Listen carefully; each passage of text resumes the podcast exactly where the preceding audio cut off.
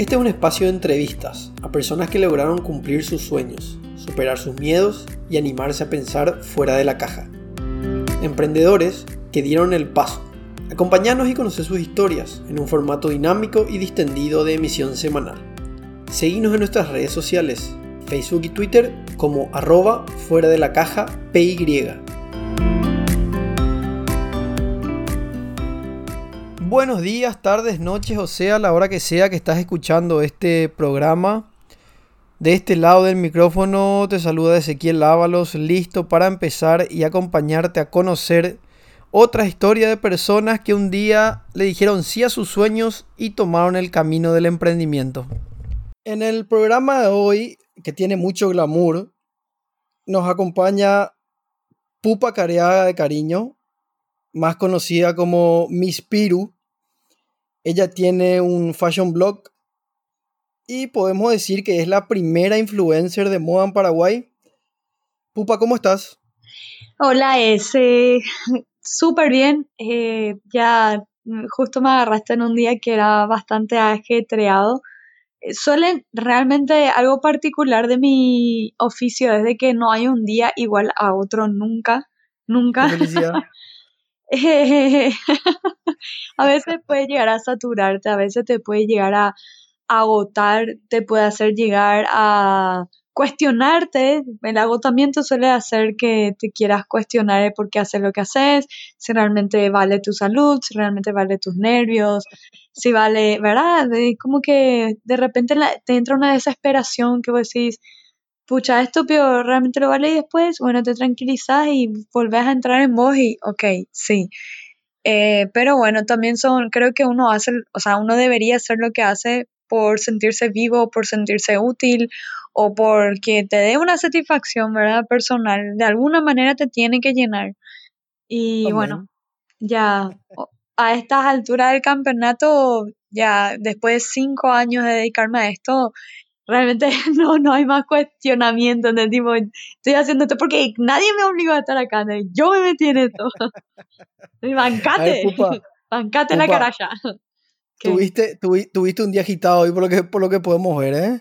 Es demasiado. buen día y ya empiezan a llover mensajes. O sea, pasa mi trabajo eh, me hace acordar a lo que me dice mi papá. Mira que mi papá es es un baby boomer eh, metiéndose en todo lo que es la tecnología. Él me dice, no, yo ahora, mi oficina es mi celular, hey, me dice papá, y así mismo. La oficina es celular. Eh, eh, son los tiempos, los tiempos de ahora. Sí.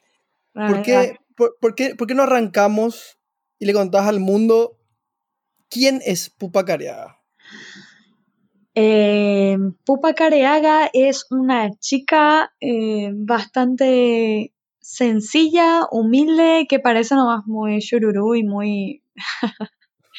que parece nomás muy glamurosa, es simpático, porque uno puede proyectar la imagen que quiera y ser totalmente de otra manera en realidad. Pero bueno, Pupa es en realidad Tania, Tania Raquel Careaga Martinetti, un placer. Me dedico, soy, soy bloguera de moda hace cinco años, oficio que me ha permitido viajar al mundo, a hacer cosas loquísimas, a hacer cosas que ni yo no pensé que eran, o sea, bueno, pensé que eran posibles, pero cuando sucedieron fue una locura. Eh, también me permitió darle trabajo a otras personas o descubrir mis capacidades. Es como que Tania es una chica que siempre fue muy ambiciosa en cuanto a que siempre quiso hacer algo y sentirse útil y, y hacer algo que no seguir tanto reglas, pero tampoco mi idea era ser la rebelde, pero buscó siempre hacerse su propio camino, eh, intentó entrar en el molde, se sintió un poco incómoda, pero por lo menos ya pudo decir, ok, esto no es lo mío. Eh, y así, hace ya cinco años de eso, eh, estudié ciencias de la comunicación con énfasis en publicidad. Me falta la tesis, clásico, me falta la tesis. Y... Eso es un clásico, sí. Sí, el, el, el PAA eh, de la tesis. Y, soy fotógrafa, trabajé muchísimos años, o sea, en realidad la fotografía para mí siempre fue un escape artístico y de expresión y para mí la fotografía vivo, convivo con la fotografía hasta hoy en día, por más que no lo ejerza. Y igual soy directora creativa, básicamente lo que hago porque me encargo de dirigir, de pensar, de hacer, de que se haga, en fin. Y aparte de eso, trabajé muchos años en publicidad, que fue mi escuela. Mi escuela, mi primer amor fue la publicidad y eso fue lo que, también el lugar donde se dio el momento eureka. Así Mm, tipo, ok, ¿qué voy a hacer? Y no sé qué, y pasó algo, bueno, ya eh, fue una cosa me llevó a otra que una compañera de hace cinco años atrás me estaba diciendo, pupa, no hay blogueras de moda. No hay nadie que lo enfoque de manera profesional. Todos los blogs que habían eran de hobby, era como de pasatiempo y la mayoría de, la- de las chicas que lo hacían acá en Paraguay era como lo hacían como un diario personal donde se quejaban, donde se peleaban, donde opinaban de cosas así, pero todo era como muy muy personal, personal, personal y no había y obvio, yo vengo de la publicidad y las marcas no quieren vincularse con de repente personas que se estén agarrando a moquete en digital, ¿verdad? Eh, y, y quieren una persona que realmente contribuya, que aporte, que cree, que, ¿entendés? Y, y ahí fue cuando dije, ¡ah! ¡Eureka! Digo, eso es. Porque tanto el tiempo, de- momento, pues, sí. sí, tanto tiempo de, es como que yo me estuve preparando sin saber. Eh, de trabajar tantos años en publicidad, de ser fotógrafa, de, de estudiar, y de que me gusta escribir, que me encanta la moda, que me encanta el arte. Es como que todito, todito se respondió solito y, y dije, acá voy a poder hacer Mm, todo eso que me sale fácil y natural y como que de taquito y es algo que no puedo, viste cuando no sé cómo explicar. Para mí el tema de la moda o todo lo que yo hago es algo que no puedo atajar, algo demasiado fuerte, entonces no, no puedo yo no contar, o me gusta contar historias, me gusta contar experiencias, me gusta vincular, me gusta ayudar, me gusta eh, aconsejar, me gusta crear, es como que me gusta innovar y todo eso, a todo eso respondía este lindo oficio que es el ser bloguera de moda o influencer, como le dicen ahora. Y así, eso es. ujú. Qué larga la intro. ¿Qué, qué palabra, qué- Che, qué palabra tan fuerte, tan potente esa de influencer, ¿eh? Eh, de repente mal usada, de repente abusada, de repente, no sé, como que influencers somos todos, pero hasta fuera de las redes sociales siempre me pongo a pensar, no sé, es como que todo esto se dio solito y digo, si yo fuera una persona normal otra vez, soy ni una persona normal, pero no tan pública o tan expuesta, ¿será que podría volver a empezar de cero y, y que volver a llegar a todo lo que logré? Y digo, mm, yo creo que probablemente sí, porque es algo que cuando te apasiona demasiado, algo no lo puedes frenar. Es como los músicos que vos decís, ¿cómo lo que saben tocar? ¿Cómo lo que no entienden? Y es algo que está en ellos, es algo que no pueden frenar. Creo que mi pasión por la comunicación y por usar la comunicación para servir es lo que me llevó a donde estoy hoy en día. Vos decías que, bueno, que, que empezaste, que vos empezaste en el, en el, rubro de la publicidad. eh, y empezaste diciendo también, y me, me- me contaste que, que, bueno, que eso fue, ese fue el momento que, que, que, en el que vos descubriste lo que querías hacer realmente. Sí, ¿Cómo hoy, qué, perdón, qué tan importante, qué tan importante es hacerse un camino hoy para llegar a tomar una decisión de emprender? En tu caso fue el momento eureka, dijiste, me encantó, pero qué tan importante es hoy eh, tomar experiencia de lo que uno vivió para, para realmente lanzarse a hacer lo que uno le gusta o lo que uno quiere. La verdad que no hay fórmula, pero para mí fue vital haber eh, explorado otros caminos para empezar a descartar. Em, creo que me forjé ahí demasiado. Eso es algo que de repente trato de, de incentivarle, en especial a las más chiquis, que realmente el trabajo, hay, hay cosas que te regala el trabajar en empresas que está bien, no es que porque sos emprendedor, o sea, que tenés que empezar ya emprendiendo porque hay costos, o sea, el emprender tiene sus altos costos. Hay, un, hay unas etapas de aprendizaje que si no lo sabías eh, que si no lo sabías de antemano, te va a costar mucho, te va a costar tiempo, te va a costar plata, te va a costar sudor, sangre y lágrimas, que por ahí si lo ibas aprendiendo estando dentro de una empresa, no lo ibas a pagar vos y esos errores te lo paga la, lo paga la empresa, ¿verdad? Que te van ahí, te tienen paciencia, hay una estructura y hay gente con más experiencia. Entonces, de verdad como emprendedora a otro emprendedor que, que estás escuchando, te digo eh, que de verdad cada trabajo que hiciste, cada experiencia de otras personas en empresas también es válido eh, no hay que desmeritar el aprender justamente de personas que tengan tal vez la estructura convencional porque también funciona. Y para mí fue importante ese camino, para mí fue demasiado importante. Fue, eh, ponele, yo llegué a vender hasta máquinas de café, o sea, te hablo de salir y puerta a puerta eh, hice trabajo hasta de limpiar las máquinas, de estar así, de ir a eventos a, no como promotora ni nada, era tipo ir y tratar de vender máquinas, de máquina de café, que en ese entonces era súper difícil de vender y era caro. Entonces, ese trabajo en su momento, si bien fue súper sacrificado, fue súper estresante, fue la, la sudé no macana, eh, no tenía auto ni nada, es como que hubo un montón de aprendizaje que no lo cambio por nada porque fue lo que me dio la valentía de salir y hablarle a gente extraña, de venderle, de saber cómo defender mi, esa marca, que era la que vendía, tenía que, yo me sabía todo el speech, mm. me sabía, manejaba el negocio, investigaba el rubro, investigaba la marca, investigaba su historia, buscaba los, los, los pros, tal vez los contras, y trataba como que de estudiar el producto, eh, eh, me, yo sabía que no me iba a dedicar a eso, pero usaba eso como una plataforma de aprendizaje para sacarme el miedo, para sacarme las inseguridades, para aprender de todas las experiencias, de, que un cliente me dijo, hey, ¿por qué no usas eh, accesorios o joyas? si, no sé, tenía que arreglarte un poco así para, no sé, él me, me, lo hizo porque yo estaba realmente tan, tan estresada que se me notaba y cuando se trata de vender tenés que cuidar tu apariencia. Y en fin, digo nomás de que todas las experiencias, para mí fue importante ese camino. O sea, en resumidas cuentas, eh, vital. Y hoy en día tengo muchísimo más cancha. Hoy en día haber trabajado en publicidad eh, me da una cancha, un, que no hay, me voy y piso fuerte y sé y hablo en el mismo idioma y, y sé cuáles son qué es lo que están buscando, cuáles son las problemáticas, eh, sé cómo hablan las marcas por dentro, sé cómo son las campañas por dentro, sé todo, todo. Es como que, viste cuando te están hablando, o sea, hay cosas que, no sé, algo que la experiencia te da. ¿Entendés? Una, un conocimiento, una cancha que no hay manera que te volen, que no hay manera que te jodan.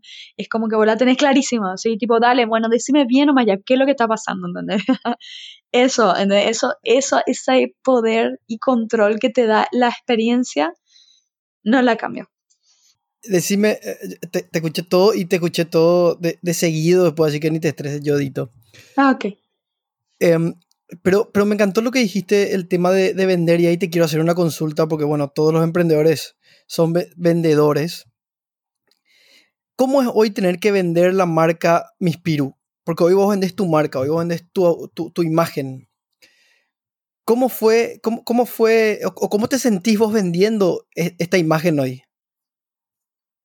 Hoy en día me siento súper cómoda. Eh, la marca soy yo, básicamente, entonces también me siento muy desafiada a no quedarme quieta, a no estancarme, a tomar nuevos proyectos, pero cómo es vender mi marca y es es en absolutamente todo, es hasta en lo no hablado, es en lo que se dice y en lo que no se dice, es en la imagen, en los mensajes, hasta en los errores ortográficos. La marca es todo, la marca es, son los colores, es, con quiénes, eh, con qué marcas te vinculas, con quiénes trabajas, eh, qué hiciste, qué no hiciste, qué opinión o posición política tomaste o no.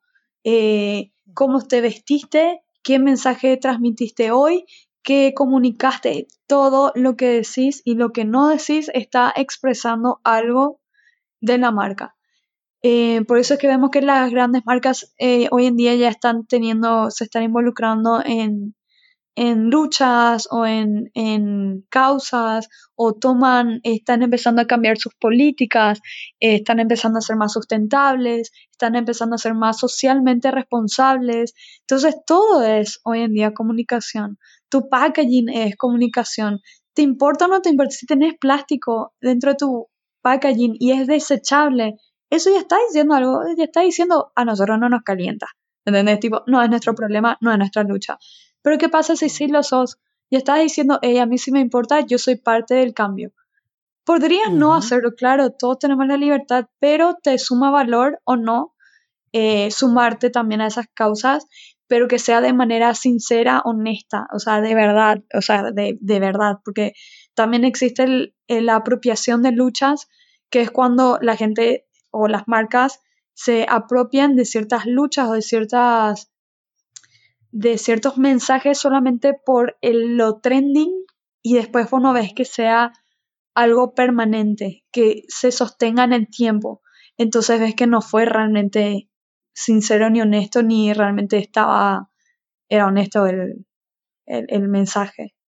Mm.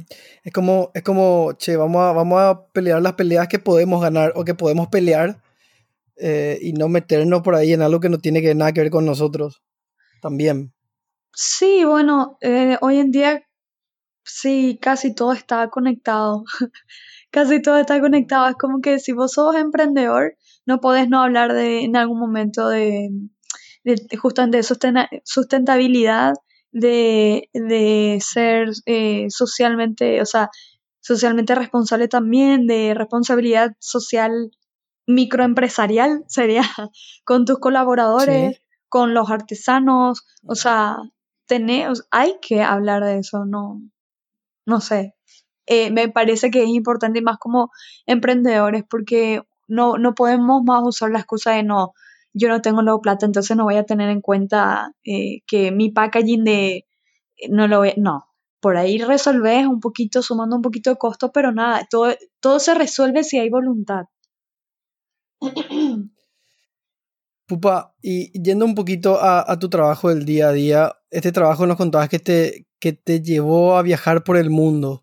Sé que estuviste en Los Ángeles, sé que estuviste en París, ¿puede ser? En Italia. Contanos un poquito en Italia, en Italia, sí. Contanos la experiencia, porque para los que no saben, eh, claro, para los que no entienden, tiene un blog de, de, moda. Contarles a la gente cómo, cómo fueron esas experiencias. Ay, ay, ay. eh, es que pasó hace, te juro que hace tipo una, eh, parece otra vida. de aquella vida. Cada año, te juro que nunca, o sea, wow, ese, te juro que a veces me pongo a pensar en cómo era la vida antes. E, y a veces me desespera un poco, me agobia demasiado este trabajo porque es un trabajo que parece que estás viviendo a mil por hora y a veces no es ni siquiera porque vos querés, sino es, es, lo que te rodea, es, es, el, mm. la plataforma. sí, es el mundo, es mm. la plataforma, es la gente, es la, tu responsabilidad como comunicadora. Entonces como que siento que, Dios mío, cinco años atrás y siento que es una eternidad, Y, o que cada año que pasa es así, ¡fu! No sé, son un año para mí vale cinco, por de la cantidad de cosas que pasan. Pero bueno, cinco años atrás estaba Pupa empezando en la moda. Eh, Pupa no, no tenía experiencia en moda, pero siempre la apasionó. Me hice camino solicísima, no vengo de una familia adinerada ni por si acaso. Eh, mamá enfermera, papá arquitecto independiente, eh, gente normal, clase media, capé. Eh, toda mi vida me vestí de, ropa de Mercado 4 y de todas las tiendas que terminan en Ito. Luisito, Aldito, Fernandito y todo eso que antes había, ¿verdad? Ofertazo y todo así, Ito, Ito, Ito. Mercado 4 y, y rebajas y ofertas. Nunca en mi vida eh, nos compraban cosas de shopping, no existía la posibilidad. Es que antes lo del shopping era carísimo, era así algo que para nosotros era imposible, ¿entendés? Nunca, nunca. Todos los regalos de Navidad y demás siempre fueron de, en serio de Mercado 4. Entonces, siempre resolví así mi vida. Y al emprender como bloguera de moda, tener que resolver mi ropa y vestirme de mil maneras con una misma prenda era pan comido.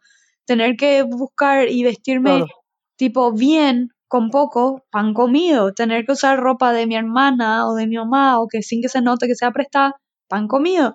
Entonces como que eh, estaba arrancando con moda, con justito, así con lo justo pero para emprender cinco años atrás, yo me había preparado, o sea, en el sentido de que trabajé mucho tiempo en empresas, no estaba tan endeudada ni ahí, eh, tenía ya mi cámara, tenía ya mi auto propio, eh, que ya me faltaba poquito para pagar todo, tenía un chilere que hace poquito nomás le cambié, que conté también mi experiencia que me tomó ocho años cambiar mi chilere, me fue un cargo que la amé me, mudé muchísimas Me encantó esa historia. Y que, ay, como, viste cuando te apegas así de repente a los autos por lo que, por lo que te permitieron hacer. Y cuando te despedís es, gracias, soldado. Muchas gracias por tu servicio, soldado. Entonces. Adiós, vaquero. Te juro, así mismo. Em, em, cuando emprendí, sabía también, había hecho mi plan de negocio, me había hecho una especie de mapa de ruta, cómo iba a escribir, qué, qué, lenguaje iba a tener, qué tipo de fotografía iba a querer, porque yo soy fotógrafa, entonces podía, eh, cuando eso, cinco años atrás, se hacían todo producciones de moda súper así, lejanas, como de editorial, súper rebuscadas, súper maquillaje, súper peinado, súper... cosas así inalcanzables. Y dije, blog de moda, voy a acercarle la moda a la gente, voy a hacer, voy a hacerla llevadera, voy a hacer fácil, voy a llevar, voy a hacerla para el día a día, voy a mostrar eh, cómo usar una misma prenda, voy a, que era lo que yo ya venía haciendo siempre. Entonces, arranqué con, toda el map, con todo el mapa de ruta clarísimo sabía cuáles eran mis costos, sabía cuáles eran mis riesgos y dije, mi riesgo máximo, si no me sales, y bueno, vuelvo a trabajar en agencia de publicidad. O sea, es algo que yo ya di muchas charlas para que la gente vaya conociendo también mi historia. Empecé hace cinco años y di muchísimas charlas ya en universidades, en eventos importantes. Habré dado charlas frente a por lo menos 300 personas, si no es más, en, en todo tipo de escenarios, eh, con proyecciones en proyecciones. Me acuerdo que de cada experiencia aprendí. Me acuerdo que la primera vez, una de las primeras veces en las que di charla, estaba tan nerviosa que me temblaba todo así, que me temblaba todo y estaba tan nerviosa. Y esa vez me enojé tanto conmigo misma. Pero yo, yo soy muy amable conmigo misma y eso es algo que les quiero, les quiero, te quiero decir a vos que estás escuchando, que seas amable contigo mismo porque es normal que falles, es normal, pero a veces somos tan argeles con nosotros, somos tan malos, somos tan críticos, como que no nos perdonamos, como que tenemos que nacer sabiendo más o menos. Y no, y no está bien eso. Es parte del proceso equivocarse, hay que ser amables con los errores de cada uno y aprender a decir, ok, eso no sabía, voy a aprender, voy a hacerlo mejor la próxima. Y si me vuelve a salir un poco mal, voy a ir puliendo, voy a tratar de entenderme por qué me pasa esto, por qué cometo estos errores, antes que cuestionar el error, sino entender por qué me pasa esto, qué será que hay detrás, cómo puedo mejorar, tal vez se aplicó esto, o tratar de entender siempre la raíz de la cuestión, pero en fin, eh, de que aquella vez que me puse tan nerviosa me dije, ay, nunca más me voy a poner nerviosa porque no pude decir lo que tenía que decir porque estaba con mm. grandes, o sea, estaba con Vivian Benítez y con eh, Lali González y con un montón de pros, de gente súper pro ahí en el escenario. Y dije, no voy a volver a ponerme nerviosa porque no por mí, sino porque esas personas no pudieron entender el mensaje final. O sea, yo le podría haber dejado algo, un mensaje importante y por mis nervios, tipo, me auto boicoteé. Entonces, no, era como muy egoísta auto boicotearse, traté de pensar del otro lado. No, esas personas estaban esperando un mensaje, estaban dispuestas. Pues en fin. Em, arranqué con una, con una amiga mía que era fotógrafa, le delineé, le dije esto, esto, vamos a hacer fotos en la calle en pleno centro, feriado, ropa en el auto, me cambiaba en el auto y empezamos, empecé a hacer fotos y dije, cosas que me importantes a tener en cuenta cuando arranqué. Dije, tenía el mapa de ruta, tenía todo el, todo el delineamiento de comunicación, tenía el a qué aspiraba en cuanto a target, tipo de marcas, qué iba a hablar, qué no, qué sí, qué no. Eh, mi imagen era mm. así, ya me había decolorado el pelo, estaba así como rubia. Eh, y hice ya producciones de fotos, ya había hecho posteos y dije necesito un gran evento para presentarme tipo un debut porque es moda. Entonces mi debut tiene que ser de acuerdo a mi rubro. Entonces era el Fashion Week. Cuando me fui el Fashion Week, antes de irme al Fashion Week, contacté con una diseñadora nacional. Me diseñó un look que hasta ahora era icónico, era un conjunto rojo de sastrería, crop top, pantalón, palazo rojo, una, eh, o sea, era todo un diseño, o sea, yo me preparé para ese momento que cuando yo llego a ese lugar, todo el mundo se daba vuelta a preguntar quién era yo. Espléndida, la web arriba, los posteos hechos, las fotografías preciosas, el texto preparado. Yo con esa imagen ahí llevé impresas mis tarjetas eh, cuando eso era tipo época de tarjeta de personal, tenía impreso un buen logo, tenía mis datos, eh, tenía el pelo todo preparado, todo, me fui con Noé, que era mi fotógrafa eh, y amiga, y ahí me presenté y todos preguntaban, ¿quién es ella? Sí, yo soy Pupa, tengo un blog de moda, toma acá está mi tarjeta, un placer, hago esto, esto, esto. Y ahí, ah, interesante. Y ahí la gente te conoce y dice, ah, ok, te ve dice, interesante, pero cuando vos sos perseverante, mm. es que demostrás, ah, ok, sí, habla en serio, ah, sí, es pro, porque lo tener una idea, todo el mundo tiene, eso es algo que me dijo una amiga mía, una de mis mejores amigas, Sofi Cáceres, me dijo, todo el mundo tiene ideas. Esa misma idea que vos tuviste, ok, mil millones de personas la tuvieron. Ahora, el punto es, o quién lo hace primero y si no sos el primero, es quien lo hace mejor. Esa es la frase. Entonces yo sabía que no iba a ser la primera, pero iba a ser la primera profesional y lo iba a hacer muy bien. iba a ser perseverante, iba a ser constante y así fue. Al principio no esperé a que vengan a mí, yo me fui, golpeé, mira, yo hago esto, eh, fueron precios bajos, me reventaba laburando, eh, pero generaba, generaba, generaba contenido y continuaba. Y de a poco el, el precio también fue aumentando o sea, el precio de mi servicio fue aumentando de acuerdo a que fue aumentando de valor, de seguidores, de, interacciones, de marcas. Es como que una cosa lleva a la otra, ¿entendés? Y, y nada, es como que te vas moviendo. En mi, una de las cosas que siempre me caracterizaron es mi, mi perseverancia y es el no esperar a que vengan a mí. Nunca. Yo, yo me voy, hago, yo gestiono. los mejores las mejores cosas que me pasaron fueron por autogestión. El viaje a Milán, en donde aparecía el en el Milán Fashion Week, en donde aparecía en Vogue, fue algo que yo gestioné, yo gestioné el pasaje, me, moví todo el proyecto, golpeé puertas, insistí, insistí, insistí con mucho tiempo de antelación y así se dieron, o sea, y si no se dio, o sea, si, o sea, la verdad que la mayoría de las veces, y gracias a Dios, cada vez que hice un proyecto me salió, funcionó. ¿Pero por qué? Porque yo, o sea, uno que no gasto, yo creo que cada oportunidad es como un cartucho de bala, donde tenés que, tenés que saber cuándo usar ese cartucho. No vaya a disparar todo si no tenés clara tu, tu, objetivo. Si no vayas, que no ¿Dónde va a tirar tus balas? ¿Eh? No vaya a desperdiciar esa tu bala. ¿Entendés? Tipo, ese contacto que es ahí, super presidente de alguien, no le vayas a hinchar por macanada le vaya, tipo, vos tenés que tener clarísimo, o, o, esa, o esa oportunidad, o eso, ya sea contactos, o atención, o, lo que sea, como que saber aprovechar, tenés que saber hacer las cosas, y si una vez que te confíen eh, para ese proyecto, tenés que encargarte, pero por tu vida, de hacerlo súper bien, súper, súper bien, súper bien, eh, no fallar, eh, minimizar los riesgos, minimizar los errores, tal vez hayan errores, pero que lo bueno reluzca, que lo bueno sea tan bueno que no importen esos pequeños errores. Entonces, por eso es que las, las veces que he hecho proyectos que no fueron tampoco, ay, muchísimo, fueron buenos.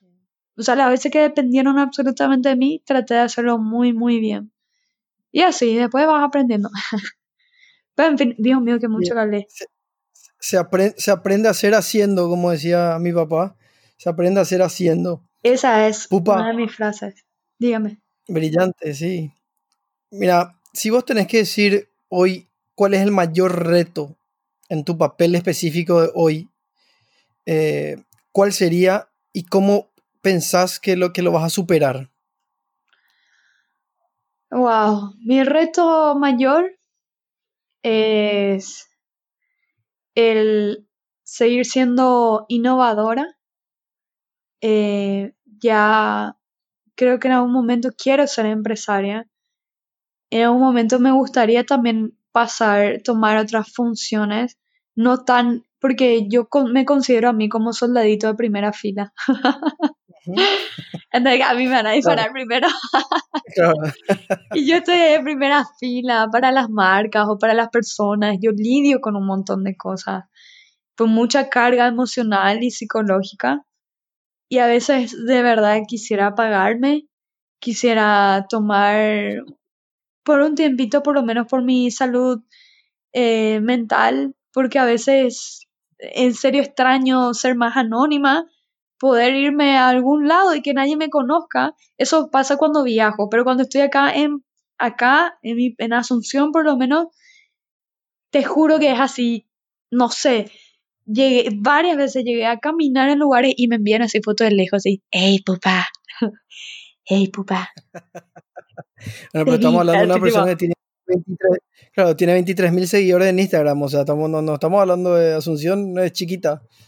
Sí, bueno, hoy en día ya 50 mil ya, 50 mil.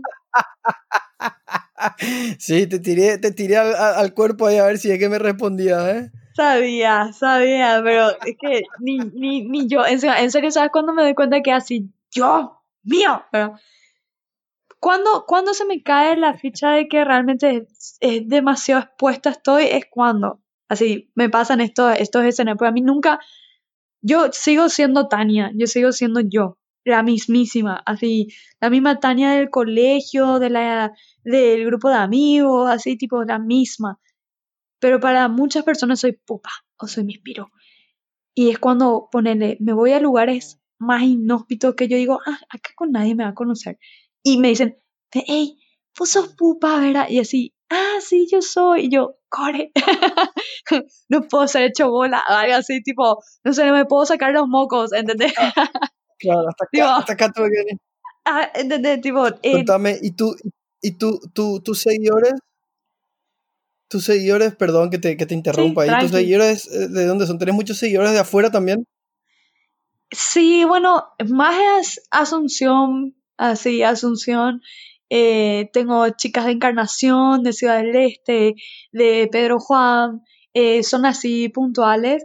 Eh, tengo también seguidoras que son de otros también, países, que me de Argentina, de España, Nueva York, otras que están en Los Ángeles. Hay una que me acuerdo que subí una comiendo empanada y me dice, ay, qué nostalgia de empanada. Por eso suelo hacer historias y les dedico a, a todas las personas que están afuera y, y recibo los mensajitos así, hey, gracias, porque no sabe, me agarró el Texaga Uber. Entonces, no sé. Eh, hay, obviamente que principalmente va a ser siempre Paraguay, pero también tengo de otros países. Claro. Y dijiste chicas, yo también te sigo, soy un varoncito, Perdón, pero es que en también, un también te sigo, 18%, por, no, también, perdón, en un 18% son lo- los chicos, así, muy poquito, porque le hablo ni a las chiquis, así, tipo, maquillaje, peinado, eh, zapato, cómo combinar, y es así, bueno, los, los hombres aprenden detrás, ¿verdad? No sé, para su señora, yo, pero, yo tengo, por supuesto, yo tengo una señora, tengo una hija, el día de mañana tengo que decirle, che, mira, sabes que mi Piru dijo tal cosa. Entonces, bueno, así funciona. Creo que ese Sí, sí. 18% funciona, funciona así. ¿Qué, qué? Decirle, pupa, Sí. que, que ese 18% digo que funciona así, que es, eh, esos varones son para, para, para echarle en cara a la mujer después, che, mira que mi, mi, mi Piru dijo esto eh, y no estás haciendo lo que dijo ella. sí, llegué a recibir mensajes de todo tipo, hasta de, de, ¿cómo es? Hasta de, eh, necesito regalo para mi novia. Ese, ese ya recibí varios. Después, eh, pedido de, de así tipo, eh, pupa, pásame, ¿dónde le puedo conseguir, eh, no sé, algo? Y le tengo que pasar, así tipo, no sé. Me piden siempre a mí la precisa, yo soy como una mejor amiga que maneja la tierra. Brillante. Pupa, decime, a ver, ¿quiénes te ayudaron o en, quién, eh, o en quiénes vos te apoyaste para, para, para alcanzar este, este sueño tuyo de, de, de emprender? ¿Quiénes me apoyaron? Sí, ¿en, quién, en quiénes vos te apoyaste, mejor dicho. O sea, uno ah. siempre busca... Porque es tan difícil en, el, en, el, en la vida del emprendedor cuando, por ejemplo, cuando uno le cuenta su idea a un amigo o a un familiar, es como que son los primeros en que te tiran, te tiran para atrás, ¿verdad? Sí. Pero siempre está la persona que te apoya, que te apoya, que te dice, dale, seguí, fuerza, metele. Y realmente, para vos realmente, bueno, Primero, el primerito, luego fue mi exnovio, que es mi mejor amigo hoy en día. Esos son de las buenas relaciones cuando llegas a terminar una relación y te das cuenta que, bueno, ambos crecieron y puedes agradecer por lo que fue, pero sabes que, bueno, ya está, ¿verdad? Y fue el, eh, Gabriel se llama. Él fue el primerito que me había dicho, o sea, que yo estaba en esa etapa de como frustración y de como que me sentía muy frustrada conmigo misma, de que no sabía cuál lo era mi camino, cómo yo, qué es lo que iba a hacer yo, si yo sabía hacer tantas cosas, qué es lo que podía hacer, ¿verdad? Y, y él fue el que me dijo, o sea, que cuando yo le dije, hey, voy a hacer un blog, y él fue el que me dijo, ya sé, y yo, sí, pero, bueno, agarró literal la computadora y, toma, esto es un blog. Ah, bueno, y acá se cargará no sé qué, y es como que él me dio el martillo y el clavo, ¿entendés? Como que él me dio la herramienta. Cuando eso yo creo que, creo que eh, ni él no sabía a qué yo le iba a convertir, porque él me dio el blog, pero yo jamás le dije, ay no, yo lo voy a hacer profesional y voy a hacer un negocio de esto, ¿entendés? Tipo, no, el tipo, no, toma que tener para tu blog, ¿verdad? Y, y fue cuando yo lo hice negocio.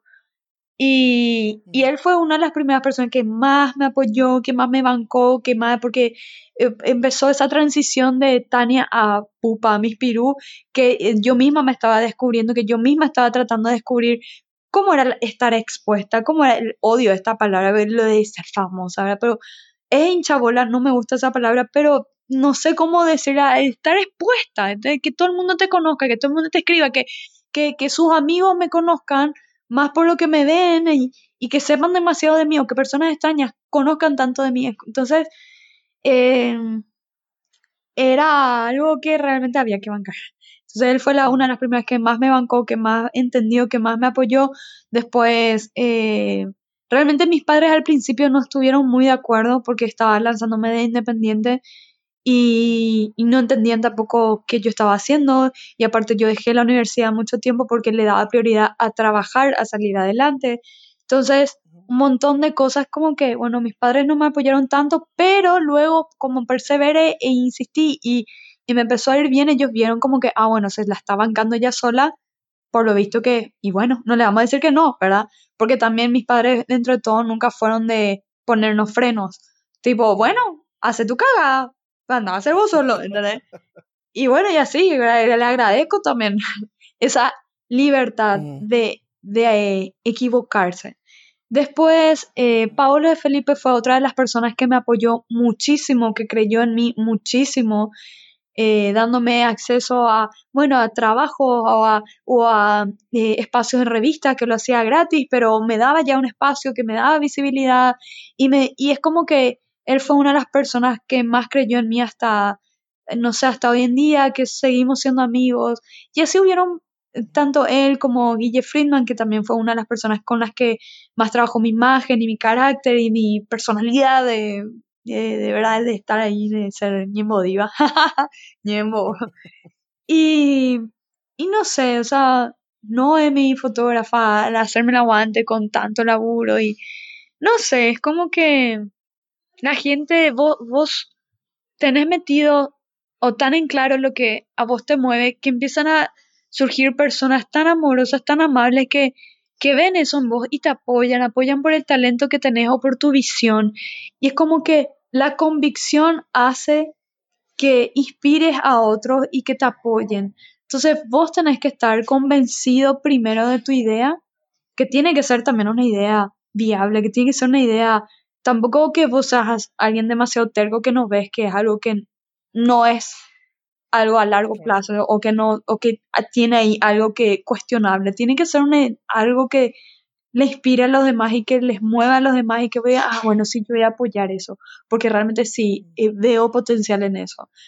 Y así hubieron un montón de personas que la moda me regaló amistades que la moda me regaló gente a la que hasta hoy en día les agradezco con el alma y, y no sé es como que realmente eh, uno tiene que creer en sí mismo primero. Totalmente, y tuviste la suerte que te, de que te apoyaste muchas personas, muchas personas. Pupa, último, mira, para, para terminar y agradeciéndote tu tiempo, si tuvieras que darle un consejo a los que están escuchando y, y están pensando en emprender, ¿qué consejo le darías? Uno. Wow. El ABC para emprender. A es que cree en vos mismo primero, antes que nadie, no esperes a que nadie crea en vos. Eh, B, no esperes a que llegue del cielo la solución, trata de buscar vos la solución. Se auto, auto gestor, independiente, eh, no depender de nadie, eh, no depender ni de tus padres, ni de, nada, de nadie, de nada, de los factores externos, trata de de resolver siempre, siempre hay una solución. Y si no hay, eso también es una solución. Em, sé, creo que es eh, ser realista, ser muy realista, no tratar de vivir de las nubes, realmente sentarse y armar tu plan de ruta eh, dentro de las bases de ser lo más realista posible. De sería disfrutar el proceso, disfrutar el proceso permitirte, no, no, porque hace poco escuché algo y me hizo ruido, que fue, los emprendedores siempre dicen que están ocupados, que están a mil, que están a mil, que están a mil, siempre ellos están ocupados, siempre nunca ellos están a mil, están a full, que nunca pueden, nunca pueden, y yo digo, pero eso está mal, eso es mala organización del tiempo, no podés decir, no podés, ¿entendés? Mm. No podés no tener tiempo para tus amigos, no podés no tener tiempo para tu familia, no podés no tener tiempo para cuidar de tu salud. Y cuidar, y esto es algo que sí les quiero, te quiero decir a vos que estás escuchando este podcast, cuida por favor de tu salud, porque sin, tu sin salud podés tener una idea brillante, pero no te vas a mover de una cama y eso es mucho más triste. Así que mm. cuida de tu salud, sé consciente de que es necesario de que hagas ejercicio, de que comas sano y que seas responsable con la naturaleza también. Por favor, recicla. Por favor, cuida la naturaleza. Eso. Como, un mensaje final, me encantó. Yo, yo, mira, solamente para cerrar, agradecerte otra vez. Y, y yo realmente me quedo con, con, lo que dijiste en el comienzo, eh, que uno proyecta la imagen que quiere tener si muchos hoy te ven como una persona inalcanzable, que es lo que, lo que hablábamos fuera del aire, no, no, nos conocemos hace, estábamos hablando, más de 11 años, 11 años. Sí. Si, si bien es cierto, no hablamos hace mucho tiempo tampoco, seguí siendo la misma, la misma pupa que yo conocí, así que mira, nada más que... Uy, conocí como Tati. No, pupa, yo te digo pupa desde hace mucho tiempo. Bueno la misma, la, la, la, misma Tati. Bueno, está bien, la misma Tati que yo conocí hace 11 años y nada más que felicitarte y alegrarme con tu éxito. Yo sé que con la tuya también eh, feliz de ver la familia que estás formando. Es así un orgullo, en serio, ver las hermosas historias de amor. y los frutos de esa historia de amor. Así Qué bien que te salen los frutos. Aparte, mi señora es eh, fan tuyo también, ¿eh? Ay, Lu es lo más. Luli es fan. Lu es fan. Bueno, Pupa, muchísimas gracias otra vez. gracias por estar con nosotros. A ustedes. Te mando un besote. A vos y a todos los que están escuchando, gracias. Para servirles. Gracias. Esto fue un capítulo de Fuera de la Caja. Nos vemos en una semana con otra historia de emprendedores que se animaron a dar el paso. Seguinos en redes sociales, Facebook y Twitter como arroba fuera de la caja PY.